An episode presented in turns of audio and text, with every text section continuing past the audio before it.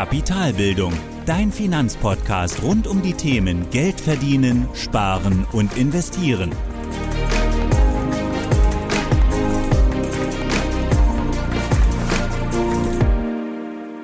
Hallo und willkommen zu einer weiteren Folge meines Podcasts. Ich bin Thorsten von Kapitalbildung und heute sprechen wir, wie besprochen, über den Cost-Average-Effekt. Dabei sprechen wir zuerst einmal, was der Cost-Average-Effekt eigentlich ist. Danach klären wir, ob an dieser Behauptung auch faktisch etwas dran ist, also etwas Wahres dran ist. Und zum Schluss schauen wir dann, was für dich eben besser ist, wenn du eine größere Summe investieren möchtest, nämlich Sparplan oder Einmalinvestitionen. Dann lass uns direkt starten und wir schauen auf das heutige Thema und schauen zuerst einmal, was denn eigentlich der Cost-Average-Effekt genau ist. Wenn man ja, den Begriff übersetzt, Cost-Average-Effekt, heißt es nichts anderes als Durchschnittskosteneffekt.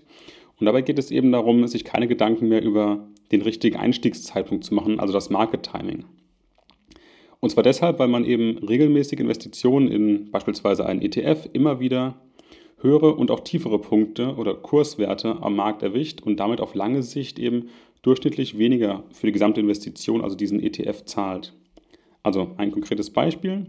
Sagen wir, du hast 10.000 Euro auf deinem Konto bereit zum Investieren, zum Beispiel wie in der letzten Folge besprochen, als Cashquote auf der Seite liegen. Und diese Summe, 10.000 Euro, willst du dann in einen ETF investieren.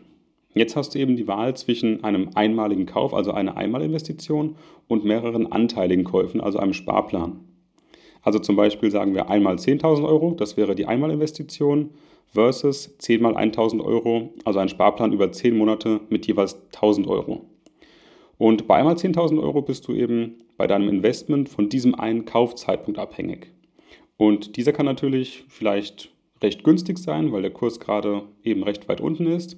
Es kann aber auch sein, dass er im Laufe der nächsten Monate noch günstiger wird, also dass die Kurse weiter fallen nach diesem Zeitpunkt. Und dann könnte es eben Sinn machen, diese 10.000 Euro nicht als Einmalinvestition zu tätigen, sondern in 10 Zeitpunkte zu unterteilen, wie in unserem Beispiel, also 10 mal 1.000 Euro. Und dann ergibt sich eben ein anderer Durchschnittspreis für dieses 10.000 Euro Investment und im besten Fall natürlich günstiger. Und wenn dem so ist, spricht man eben vom Cost-Average-Effekt, dass man eben diese Kosten spart und diese Kosten ähm, auf den Durchschnitt dieser 10 Anteile in dem Beispiel verteilt. Also zusammengefasst kann man eben den Cost-Average-Effekt oder auch Durchschnittskosteneffekt folgendermaßen beschreiben.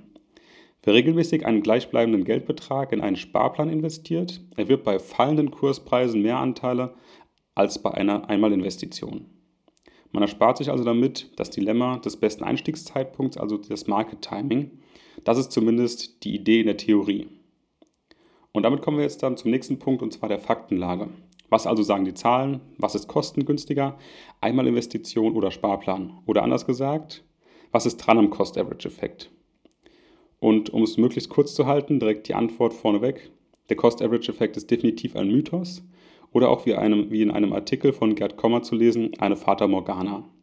Denn bereits vor über 35 Jahren wurde dieser Effekt widerlegt und seitdem bereits auch wieder mehrfach von unterschiedlichen Quellen.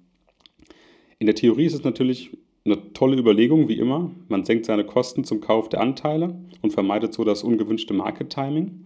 Aber anhand von Datenserien der letzten 50 Jahre war das eben immer so, dass das Einmalinvestment sehr, sehr häufig und sehr wahrscheinlich definitiv die bessere Option ist. Egal, ob man hier über einen Zeitraum von zwölf Monaten oder fünf Jahren spricht. Und die ziemlich einfach klingende Ursache dafür ist, Aktienmärkte sind auf Wachstum ausgerichtet. Das heißt also, tendenziell steigen die Kurse häufiger, als dass sie fallen. Und damit ist es statistisch gesehen ganz einfach unwahrscheinlicher, Zeitpunkte in der Zukunft zu finden, in denen die Kurse tatsächlich fallen. Und dazu kommt außerdem noch, dass eben diese mehrfachen Transaktionskosten, die beim Sparplan jedes Mal dazukommen, dass die noch gar nicht mit dazugerechnet sind. Also die kommen noch on top. Insgesamt und aus vergangenen Datenreihen gibt es also keinen faktischen Vorteil, beziehungsweise kann man wirklich sagen, der Cost-Average-Effekt ist wie gesagt ein Mythos.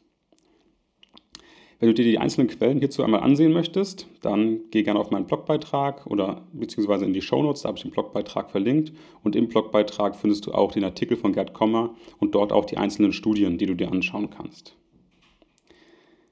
Ja, wir kommen jetzt dann schon ja, zur Empfehlung oder zum Fazit. Also was heißt das eigentlich für dich? Was ist besser für dich, wenn du eben eine große Summe investieren möchtest? Sparplan oder Einmalinvestition? Wie gesagt, statistisch gesehen, die Faktenlage sagt ganz klar, es macht keinen Sinn, einen Sparplan zu nutzen. Hierbei gewinnt einfach in der Regel und mit hoher Wahrscheinlichkeit die Einmalinvestition. In den angesprochenen Studien wird aber trotzdem oft auch von ja, einem gefühlten Vorteil gesprochen. Und ich glaube, das sehe ich auch tatsächlich genauso. Also statt dem tatsächlichen Cost-Average-Effekt gibt es eher einen psychologischen Effekt, der zu erkennen ist.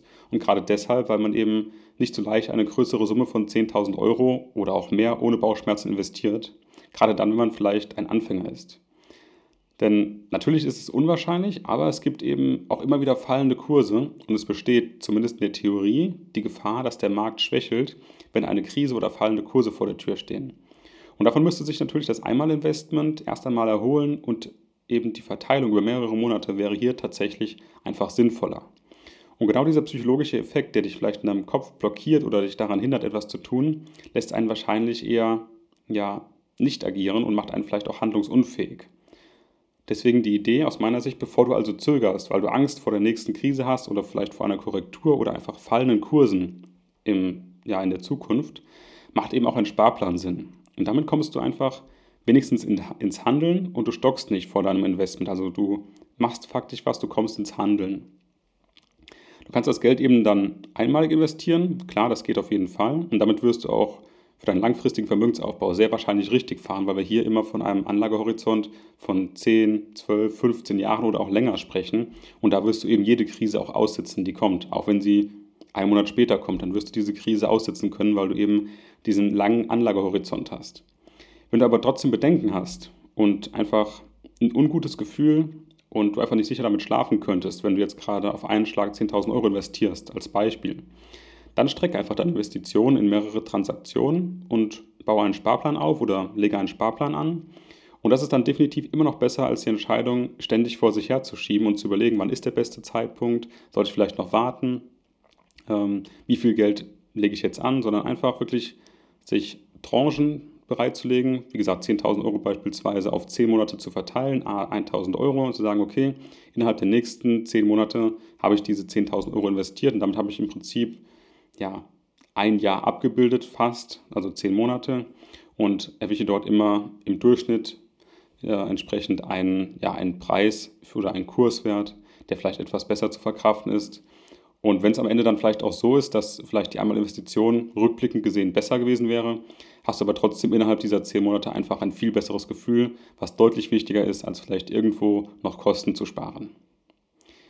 Und abschließend lässt sich vielleicht noch sagen, auf den richtigen oder auf einen besseren Zeitpunkt zu warten, ist definitiv zu jeder Zeit die schlechtere Entscheidung. Also ist es wirklich wichtiger, hier ins Handeln zu kommen und dann macht es auch Sinn, das Ganze vielleicht in einen Sparplan zu packen, auch wenn es faktisch gesehen oder rein statistisch gesehen nicht die bessere Option ist.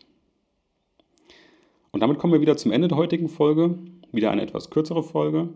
Trotzdem vielen Dank fürs Zuhören. Ich hoffe, du konntest wieder etwas mitnehmen. Und auch heute gibt es wieder ein passendes Zitat zum Abschluss und diesmal ein Zitat von Peter Lynch. Anleger verloren weitaus mehr Geld, weil sie sich auf eine Korrektur vorbereitet haben oder versuchten, eine Korrektur vorauszusehen, als in den Korrekturen selbst ein Geld verloren wurde. Das war die heutige Podcast-Folge von Kapitalbildung. Alle wichtigen Links und Infos findest du in den Show Notes. Hast du Lust auf noch mehr hilfreiches Finanzwissen? Dann folge Kapitalbildung auf Facebook und Instagram oder besuche die Website www.kapitalbildung.org.